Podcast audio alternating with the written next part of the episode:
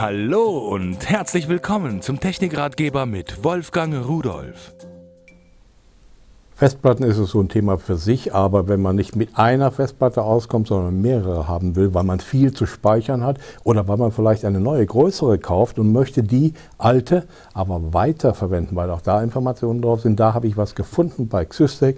Schauen Sie sich an, ein schönes schwarzes Gehäuse, sieht sehr, sehr unscheinbar aus.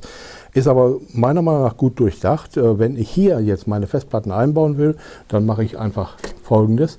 Magnetisch wird dieser, diese Klappe davor abgenommen. Dann habe ich hier eine Öffnung, einen Einschub für vier äh, SATA-Festplatten unter äh, Windows Vista und Windows 7 sogar mehr als 2 Terabyte möglich.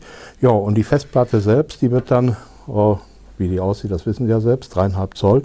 Die wird dann mit einem solchen mitgelieferten Rahmen versehen. Der wird hier draufgeschraubt. Auch die Schrauben sind schon dabei natürlich. Und das habe ich aber schon mal vorbereitet. Äh, so sieht es dann aus. Ja, und dann nehme ich diese Festplatte einfach und führe sie hier in die entsprechende Schiene ein. So, und eingerastet und hinten die Kontakte sind auch schon äh, eingerastet zusammen. Das heißt, mehr ist nicht zu tun. Jetzt können Sie die Klappe wieder drauf machen und das Gerät anschließen. Schauen wir uns das von hinten an. Anschließen, Netzanschluss ist klar. Hier haben wir einen USB 3.0 Anschluss, also bis 5 Gigabit pro Sekunde. Und hier haben wir einen eSATA-Anschluss.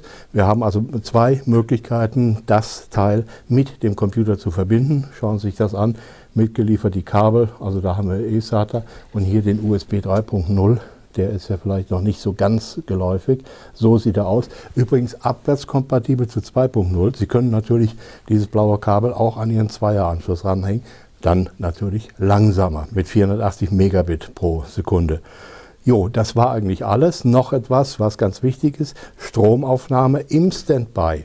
3 Watt und wenn Sie dann Festplatten eingebaut haben, je nach Anzahl und Art der Festplatten zwischen 13 und 30 Watt.